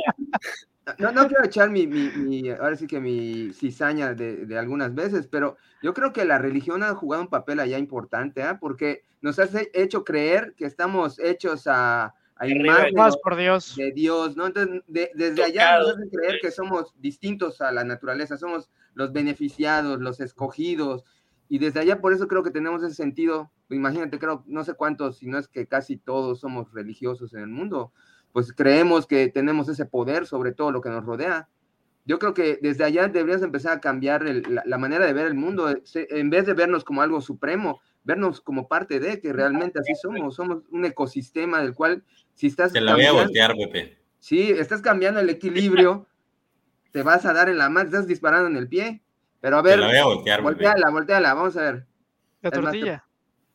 Porque yo creo que es cultural a nivel de todas las concepciones que tenemos. Pones el, el énfasis en la religión y creo que tienes razón, pero también en la ciencia eh, de Descartes, ¿no? que fue el padre de la ciencia, el método científico, justamente en su concepción ¿no? dialéctica sobre la ciencia decía que la ciencia era para dominar la naturaleza, para controlar el mundo, ¿no? Para, Para que estuviera a nuestro servicio. Entonces, desde el germen del pensamiento científico occidental, la verdad es que se ve este, ciencia, tecnología y todo al servicio de la- de- del ser humano, ¿no? Entonces es como que, sea por la parte mística o la parte científica o la parte cultural y todo, tenemos como que esa gran idea de que todo debe estar a nuestros servicios. Y cuando vemos que no necesariamente es así, porque el mundo es un sistema complejo, con múltiples variables, que no nada más A en función de B, sino que A en función de B puede ser Z, X, Y, Z, ¿no? O sea, mil cosas. Y lo vemos en, este efecto climático, en ese efecto de climas extremos, pues es como que repensar, ¿no? Y nuestras concepciones y nuestra posición en, en la naturaleza, como decía Gaby, asumiéndonos como parte de la naturaleza, como un sistema complejo, no nada más como la naturaleza. Creo que, es- creo que ese es el punto trascendente, porque ahí se emana muchas cosas. El ¿Cuál? que, Venga. pues es- ese, ese punto que, que te notes como una parte más y no como el centro de la creación, por llamarlo de alguna manera, y que a partir de eso, pues ya puedes generar tu sistema vida, sea como sea. Exacto, convivir Bueno. con y no a, a expensas de. Pensábamos No. que todos los planetas giraban a nuestro alrededor. Exactamente. En, alguna época de nuestra vida estamos muy jodidos. Tenemos exceso de soberbia. Gaby, algo importante sobre adaptabilidad y resiliencia que haya quedado en el tintero y que sea importante precisar o resaltar o recapitular, porque creo que es la parte sustancial de este diálogos, ¿no? Más allá del contexto que puede ser muy halagador, eh, ¿qué sí podemos hacer como personas o como comunidades o como colectivos o como relación sociedad, gobierno, industria, en función de la adaptabilidad y resiliencia, algo que quieras recapitular o resaltar en función de lo que sí podemos hacer para no quedarnos un poco con este sabor de boca más amargo que dulce, ¿no? Que sea un poco agridulce. que bueno, de, de, de tomar cerveza. amargo. Lo que sí podemos hacer es aprender. Aprender de cada evento asociado a un fenómeno hidrometeorológico, cómo nos afecta y qué tenemos que hacer. Sí, aunque sea una acción reactiva, eh, tiene que ser de inmediato. Les pongo un, ejemplo muy, muy sencillito que ocurrió aquí en la colonia donde tienen su casa. Construyeron un monasterio, monjas benedictinas, un saludo. Eh, toda una zona. Gracias por el rompo. Entonces, el agua que viene del cerro, que surcaba y se, se absorbía ahí, escurrió directo hacia nuestra colonia. En una tarde nos inundamos, todos la casa del material. El agua. La voluntad de Dios. Fue la voluntad, exactamente, fue la voluntad. Dios quería que, que se asientan ahí las mamás del rompope. Fue la voluntad de Dios. Entonces, ¿qué hicimos nosotros? Ese día nos organizamos y ayudamos a, todavía ayudamos a las colonias, a las casas de la otra calle, que eran unas casas un poquito con, con condiciones precarias. Y al otro día, todos, hombre, mujer, niño, Estuvimos con picos, palas, piochas, machetes, desasolvando cunetas porque no podíamos meternos en la propiedad privada. Y entonces al final, como no pudimos fuerza hombre, contratamos unas máquinas y abrimos unas, unas cunetas. Santo remedio, no nos volvimos a inundar. Cunetas, para quien no sepa, son una especie de brechas, ¿no? Que sirven para que el agua fluya por esa parte. Unos canales. Entonces, ¿Qué pasó ahí? Nosotros fuimos resilientes, pero en cuestión de horas. Tuvimos la capacidad de adaptarnos, qué necesitamos y aprendimos y entonces es, ya vienen las lluvias, se están tapando las cunetas, ¿qué pasó? ¿Quién va a ir? ¿No? Y transformamos. Ahora, ¿qué hicimos? Aparte de eso, nos quedó el miedo y entonces todos levantamos unos borditos aquí al frente de las casas para que no volviera a ocurrir. No todos, no todas las regiones, no todas las zonas se resuelven así de sencillo pero queda la experiencia de la resiliencia, que les digo, a mí no me gusta tanto, pero en realidad la resiliencia es mejor que la adaptación. A mí me gusta la parte de la adaptación porque siento que es más creativa. Siento que explota todo nuestro potencial y pueden entrar todas las pero profesiones. No siempre se puede aplicar. No siempre se puede aplicar. Por ejemplo, adáptate a una onda gélida. ¿Qué tienes que hacer? Como alguien decía, usar tecnología, ¿no? Pero no, ese lugar. no siempre la tecnología, la tecnología no, no es gratis. Entonces... No siempre la tecnología salva. No siempre la tecnología. Menos tecnología, entonces, más cueva. Más cueva, por favor. Entonces, sí tenemos que ser un poco más resilientes. Es eh, no perder la estructura, no perder la funcionalidad y no perder la identidad, pero sí aprender. Siempre debemos estar aprendiendo. Y para esto existe la historia, existe la ciencia, existen los registros, algo muy importante. Mencionaron al municipio como elemento básico, pero los municipios, por ejemplo, no llevan un registro de las inundaciones, de los huracanes. De... Ah, ¿no? Lo, lo, llevan por administraciones. Pero si tú quieres un histórico, ah, histórico 1950 hasta ah, porque queman todo cuando se va, ¿no? Te dicen, es que la administración pasada se llevó la computadora, es que el archivo no está, no, es, que, es, que, nos inundamos. Te llevó hasta los lápices. Es que nos inundamos. No dejó nada. la inundación, ¿no? Entonces, no tenemos manera de conocer nuestra propia historia porque casi no hay datos. Si algo tenemos que aprovechar ahorita de la tecnología, que sí sirva para esto, pues es ya meter todo al sistema, todo en o Internet. sea, por lo que estoy interpretando es adaptación es igual a innovación, en el sentido de muchas cosas que se pueden aplicar, pues no sé, mejorar la, la generación de energía, se me viene a la cabeza, y en la parte específica de los fenómenos de lluvia, pues no lo sé, mejores técnicas de construcción y mm. respetar el terreno. Respetar, ajá, respetar. Hasta manejo de agua, ¿no? Manejo de agua, ¿Cómo lo hacen? O sea, ¿Cómo manejan sus recursos? En, en, en Holanda, en Ámsterdam, bueno, explotan, son los másteres en eso. Bueno, creo que son de mis cosas pachamamertas que me han dado últimamente, ¿no? Pero digo, yo recuerdo que las construcciones antiguas, ajá, las construcciones antiguas aprovechaban el agua de lluvia. Y el otro día que me agarró la lluvia, yo acomodando la bodega, digo, no mames, está saliendo un chingo de agua por el desagüe. Y empecé a decir, ¿qué plomero, quién me podrá hacer aquí un invento chino para que todo el agua que circule en mi techo y salga se filtre, porque pues sí, todavía te, te, da la cosita de que ya eres un humano desarrollado y dices, ay, no me voy a bañar con agua de la lluvia, de mi techo sucio, ¿no? Pero es, en, un sistema, en, un sistema, de filtrar, tengo y, que y esa agua se aproveche para mis excusados, mis lavamanos, todo. o sea, yo, yo empecé a debrayar, ¿no? Y, digo, si, antes, exacto, si antes era posible, porque ahorita ya no es posible. las veletas, ¿no? Estaría chingón que, ya las casas, o sea, que las casas te las vendan con esa solución, ¿no? Decir, bueno, eh, sobre todo si es una zona, en, vamos a suponer una zona en donde llueve mucho, decir, no, pues las casas están hechas así porque así aprovechas toda la lluvia, bla, bla, bla. Eh, entonces, ajá, me puse a debrayar, ¿no? Que dices, a lo mejor son de las pequeñas acciones que a lo mejor sí pueden ayudar. Eh, pero bueno, ya voy a revolver dos cosas, porque es algo que hace ratito que lo mencionaron me vino a la mente y si no se me va a olvidar. Quería preguntarte qué opinas del tema de, por ejemplo, las energías renovables, porque, por ejemplo, yo, yo tengo que aceptar que con las energías renovables hay una cosa muy curiosa y, y creo que entra igual un poquito el tema de ideología. Yo puedo decir, ah, compré mi auto eléctrico, a lo mejor porque soy pudiente, y dije, me compré tres milloncitos, me compré mi Tesla S model, ¿no? Pero tienes en la cochera. Y, digo, no estoy contaminando porque uso un coche eléctrico, pero vivo en México. Entonces mi auto eléctrico lo voy a cargar con CFE y CFE produce energía quemando combustóleo en la gran mayoría.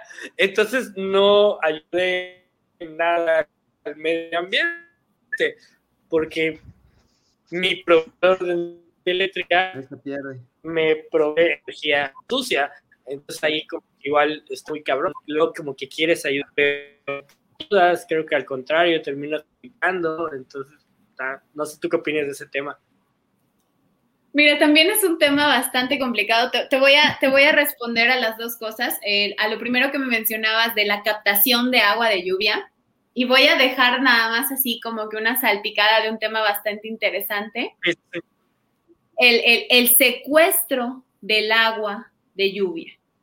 O sea, tú dices, la voy a captar, la voy a captar y la voy a utilizar, pero yo te voy a mandar otro tema, el secuestro del agua de lluvia. Y entonces, si tú la almacenas y si hacemos un fraccionamiento gigante y todos la almacenamos, estamos secuestrando agua de lluvia que ya no va a volver al ciclo y entonces podemos tener problemas. Exactamente, entonces dices, oh por Dios, ¿qué hago? Pero será posible, o sea, las cantidades de agua que caen contra lo que puede almacenar un humano serán compatibles. ¿Un humano? No. O sea, no, me refiero no a un humano, me refiero a... a, Pero una, de que todas las casas lo usaran, ¿no? Una villa. Pero muchos humanos, millones de humanos captando agua de lluvia, entonces sí puede haber un serio problema y puede haber alteración incluso de los microclimas. Sí, es que toda actividad humana tiene una huella. toda actividad, no solo la humana, o sea, igual hay animales que cambian su... Los, sí, claro, o sea, como lo ha hecho en muchas ocasiones, es un sistema complejo, ¿no? Cuando hacen no es que A es igual a B, es que A es igual a... las vacas. Cosas. E, los, los, castores que le dan la madre también a los ecosistemas que vienen y tapan ríos y ya se chingan a todos los que están más abajo, río abajo. O sea, eh, o sea, lo que, lo que pasa... o sea, la, la, vida contamina. La, vida cambia. Es que somos un sistema complejo. Entonces, al ser un sistema complejo, puta, pues donde llegas, afectas, o sea, y, y, pues la vida en general es un sistema complejo. Chingas algo. Sí, a huevo. O si no ve el chingado virus, el virus ni, ni siquiera es vida el cabrón y ya le dio la madre a qué sé cuántas cosas. O sea, lo que quiero decir es de que también tenemos que, o sea, creo que precisamente nuestra inteligencia nos debería de dar para poder contrarrestar, o sea, darnos cuenta de lo que estamos haciendo y contrarrestarlo. No Innovación, tecnología. Es mucho, ¿eh? Es Innovación y tecnología. es inevitable, inevitable. Yo, yo siempre se lo digo cuando hablo con amigos, lo que podemos hacer es real, ralentizar, pero de evitar, Ciencia y Yo no tecnología. Yo no creo. o- o- pues Quizás iba a pasar, ¿no? Eh, Quiero, quiero mencionar lo que dijo Alan. El carro eléctrico eh, contamina un chingo, aunque, aunque no fuera CFE, por las baterías, porque Se todo tiene el que fabricar.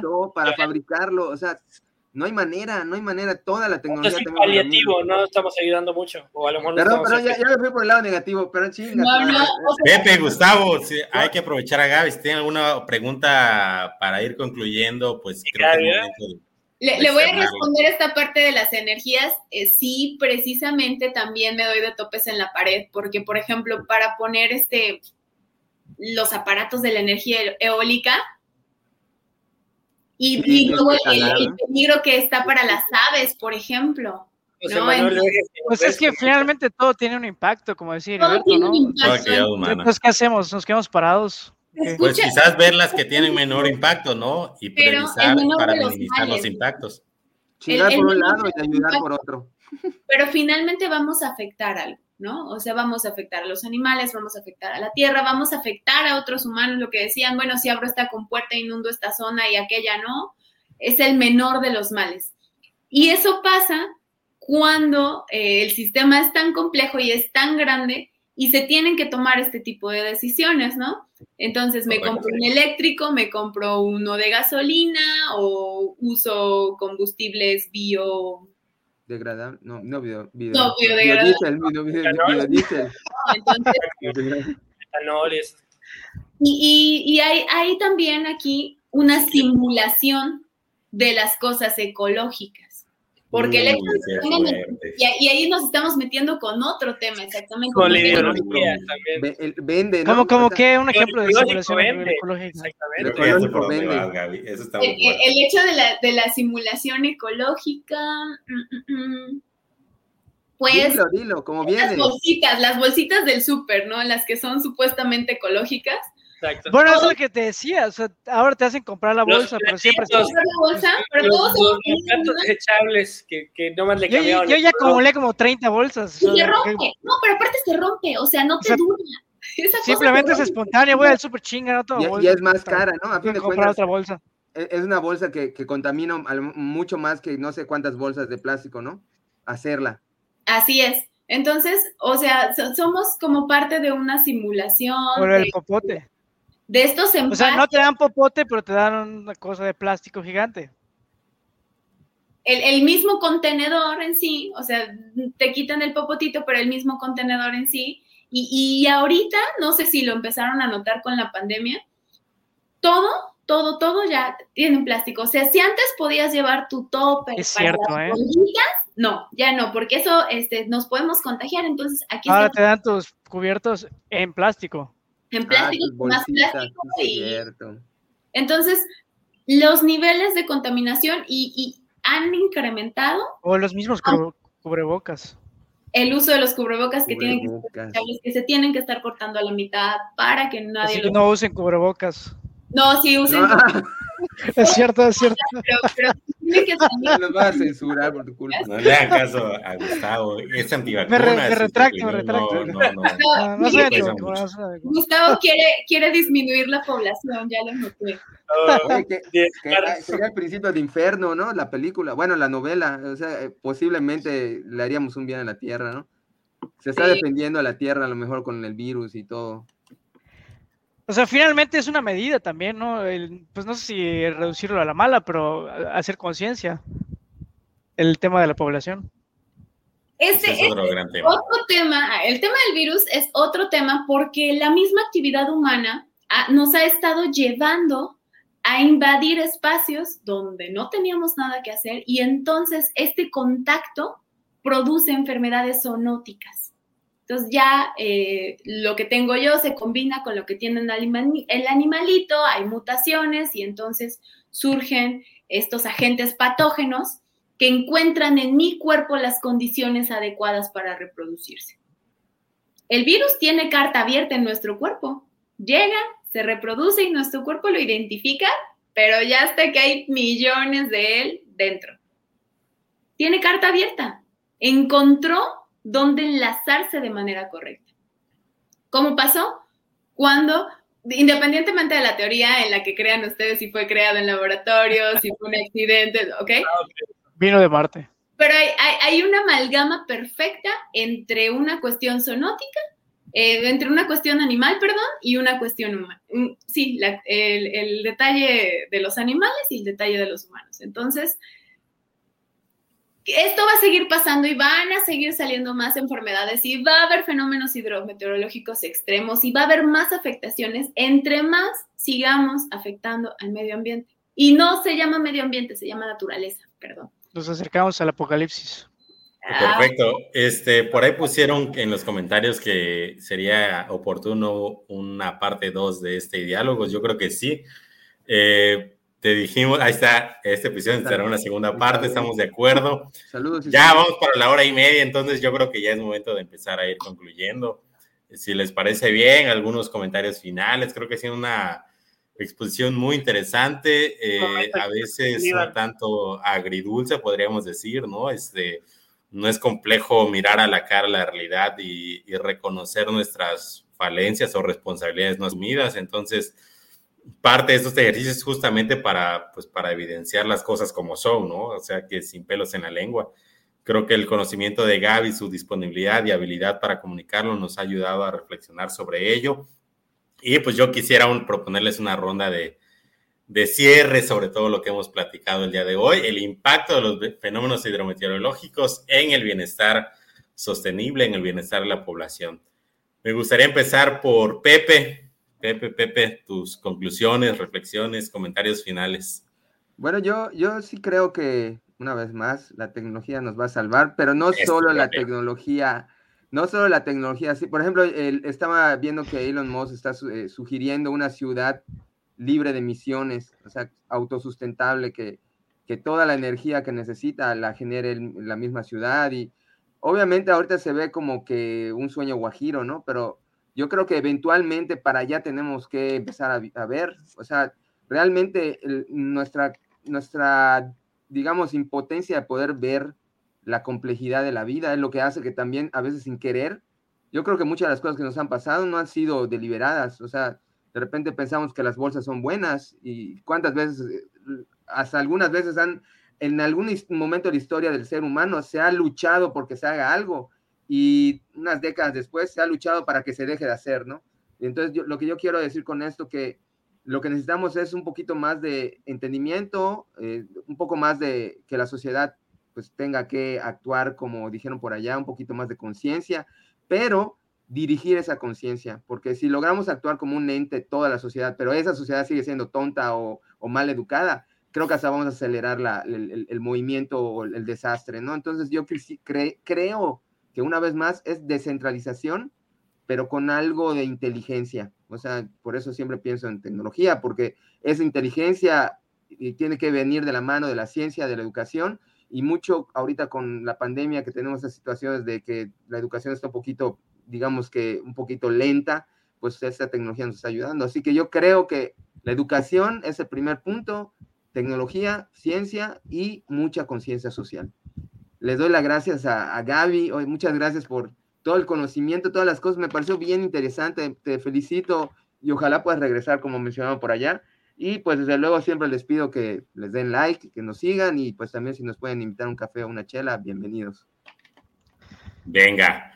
Muy bien, Pepe, gracias. Alan, eh, las redes para quien quiera seguirnos o cómo quisiera apoyar esta, iniciativa justamente. Colaborar, contribuir, apoyar. El conocimiento, del debate, de la opinión pública. Expandir. Pues para poner un granito de arena, ¿no? A, estas reflexiones, a esta conciencia personal o, comunitaria.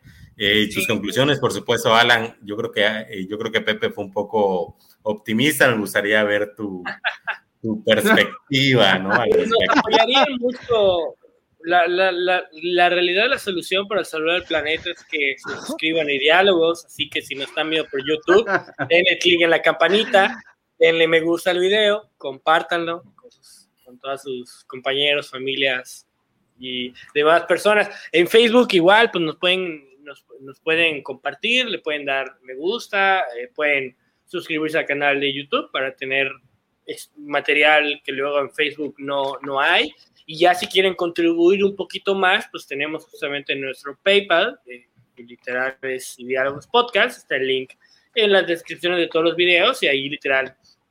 De hecho, les pediríamos de favor que si deciden contribuirnos con algo en PayPal, eh, luego nos avisen. Literal, nos manden un correo o algo para que les hagamos una pequeña mención y les hagamos un agradecimiento eh, público. Y pues bueno, volviendo eh, a este tema, pues bueno, muchísimas gracias Gaby, estuvo súper interesante, aprendimos bastante, yo vine así medio neófito, pero pues ya me quedaron un poquito de cosas más claras. siento que me agradó lo que mencionabas de que no debemos de irnos por el camino de decir, ay, ¿para qué lo hago si, si mi acción no va a contribuir, no va a contribuir en nada? Me alegra mucho saber que a lo mejor mis pequeñas acciones podrían ayudar en algo. Eh, y creo que si todos pensamos eso, pues vamos a tener a un chingo de gente haciendo pequeñas acciones y entonces eso se va a masificar, ¿no? Y sería algo muy bueno creo que tenemos que ser un poquito más conscientes de cómo afectamos al, al planeta, como decías, a la naturaleza. Desgraciadamente es inevitable hoy en día afectar al planeta, afectar a la naturaleza, pero al menos podríamos estar conscientes y entonces podríamos analizar que, de qué manera podemos afectarlo en menor medida, ¿no? Y sobre todo la parte de la educación, ¿no? Creo que es muy importante educar tanto a los niños, a las nuevas generaciones, como a nosotros mismos, por más que ya podamos estar viejos, educarnos y tratar de llevar una vida un poquito más eh, sustentable, un poquito más económica y un poquito más amigable con el medio ambiente. Desgraciadamente hay muchos factores que como que te dicen, no sé, el otro día estaba yo iba a comprar tenis y veía unos tenis de Adidas, ¿no? Que te, tenían una leyenda ahí de que estaba salvando el planeta por comprar los tenis, porque supuestamente... Fueron hechos por niños chinos en un sótano oscuro, entonces... Exacto, porque el material era no sé qué madre reciclable. Entonces, obviamente, como dice Heriberto, fue hecho por niños esclavizados, pero te decían, ay, compra los tenis estás salvando el medio ambiente. Entonces dices, güey, es una, es una tontería, pero dices, bueno, al menos si, se, si de verdad lo hicieron con material, con la basura que tiro de mi casa y lo convirtieron en tenis, pues dices, bueno, pues al menos eh, sirvió de algo, ¿no? Pero sí creo que tendríamos que ser más amigables con la naturaleza, no me quiero extender más. Muchísimas gracias, Gaby, y pues a todo nuestro auditorio, por favor, apóyenos, suscríbanse, compartan y sobre todo dejen sus comentarios, buenos o malos, déjenlos. Venga, gracias, Alan. Gustavo, tú hablas por ahí de utopías, ¿no? Una visión un tanto sarcástica o irónica de lo planteado el día de hoy. Eh, no sé si a partir de las reflexiones o, los temas que, tocamos, eh, repensaste algunas cosas o, sigues firme en, tus convicciones. Eh, ¿Cuáles son tus conclusiones, tus aportaciones, tus comentarios? Realmente confieso que me perdí un poco los tecnicismos al inicio, pero luego ya agarré el carril y sí pude entender algo del tema y me voy justo con la idea de permear, porque pienso que tal vez no hemos llegado como humanidad a esa idea, todavía somos humanocentristas y creo que hay que poner la naturaleza en el centro y si tenemos esa idea, si cambiamos ese chip, que nosotros, humanitos, somos un animal más, así como el perro, así como la cucaracha, así como el pajarito, así como cualquier otro mamífero, realmente pues nos vamos a dar cuenta que compartimos el planeta, por tanto, pues construye tu estilo de vida teniendo eso en conciencia y creo que a partir de ahí se pueden hacer muchas cosas. Y simplemente agradecer a Gaby sus conocimientos, su disposición y por supuesto tú que estás del otro lado, gracias por estar aquí. Si te quedaste hasta acá, compártenos, si quieres apoyarnos, ya sabes cómo nos vemos el próximo viernes. Perfecto, Gus. Gaby, finalmente, la verdad, este, creo que es, me sumo, ¿no? Y está muy claro el agradecimiento por, por tu tiempo y tus conocimientos. Creo que ha sido realmente una, una plática valiosa. Eh, ahí están los comentarios que igual dan, dan testimonio de ello. Eh, hay muchas cosas que, como tú dices, tenemos que educarnos, tenemos que repensar, tenemos que volvernos conscientes, ¿no? y responsables de nuestras acciones y creo que realmente el diálogo de hoy, la plática y tus conocimientos sin duda han abonado a ello. Y pues después de todo lo que hemos platicado, a veces desde nuestra ignorancia o como decía por allá, somos neófitos, ¿no? Un poco del tema. Eh, me gustaría escuchar qué concluye, ¿no? Después de las reflexiones del día de hoy, el impacto de los fenómenos hidrometeorológicos en el bienestar. Somos seres humanos, no ajenos a un sistema mundo, a un sistema de naturaleza, sino parte de ello, ¿no? Parte de, somos, somos naturaleza, como bien decías. Y en ese sentido me gustaría escuchar eh, pues tus conclusiones y que nos digas este, cómo te sentiste y qué, qué eh, sugieres o qué eh, comentas para la audiencia en esta reflexión final. Claro que sí. Mira, pues primero que nada agradecerles la invitación y a manera de conclusión, eh, como les decía, el desastre es esta combinación entre fenómeno y vulnerabilidad. Lo que sí podemos hacer es voltear a ver a la vulnerabilidad. Y voltearla a ver, estudiarla y estudiarla para qué? Para atenderla. Todo tipo de vulnerabilidad, la física, la ecológica, económica, social, política, ideológica.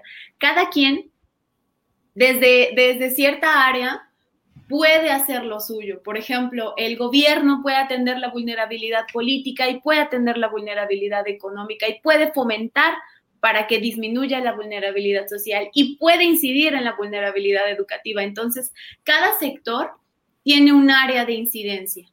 Si nosotros volteamos a ver a la vulnerabilidad, si aprendemos primero a reconocerla y segundo a tratarla, estaremos capacitados o habilitados para disminuir los impactos de cualquier tipo de fenómenos, no solo de los hidrometeorológicos, en el bienestar de la población. Cualquier tipo de bienestar. Bienestar económico, bienestar social, lo que llamamos, bueno, lo que yo acuño como bienestar sostenible, que mezcla por ahí algunos tipos de cosas. Entonces, esa es, es como mi recomendación. Identificar a la vulnerabilidad y atenderla. Si no trabajamos con la vulnerabilidad, entonces no vamos a poder hacer nada. ¿Y qué nos queda? Ser resilientes, pero inclusive para ser resilientes o para adaptarnos, necesitamos aprender. Y solo así podremos transformar, transformar el sistema para disminuir los impactos.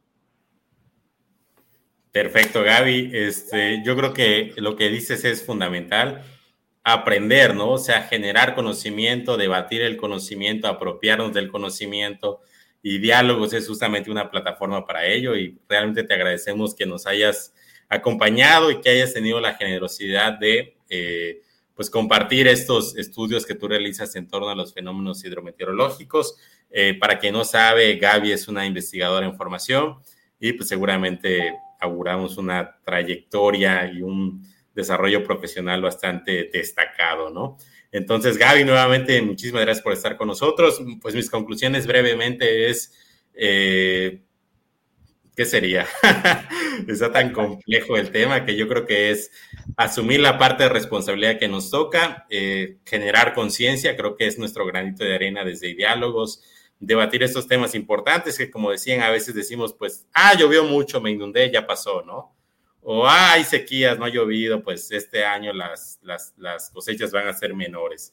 Y realmente, eh, más allá de esa inmediatez o esas reflexiones del momento inmediato, pues tratar de entender que somos parte de un sistema mundo, de un sistema complejo donde todo está relacionado y donde nuestras acciones pequeñas o grandes pues influyen, ¿no? Entonces responsabilizarnos, primero tomar conciencia y luego en la medida de nuestras posibilidades, ¿no? Tomar acción organizarnos y generar estos espacios de comunicación y de reflexión. Creo que es sumamente importante. Y para la audiencia que llegó hasta aquí, nuevamente muchísimas gracias. Pueden eh, compartir este video si les parece oportuno, si les parece valioso, si les parece eh, interesante y bueno, comentar y dejar su like.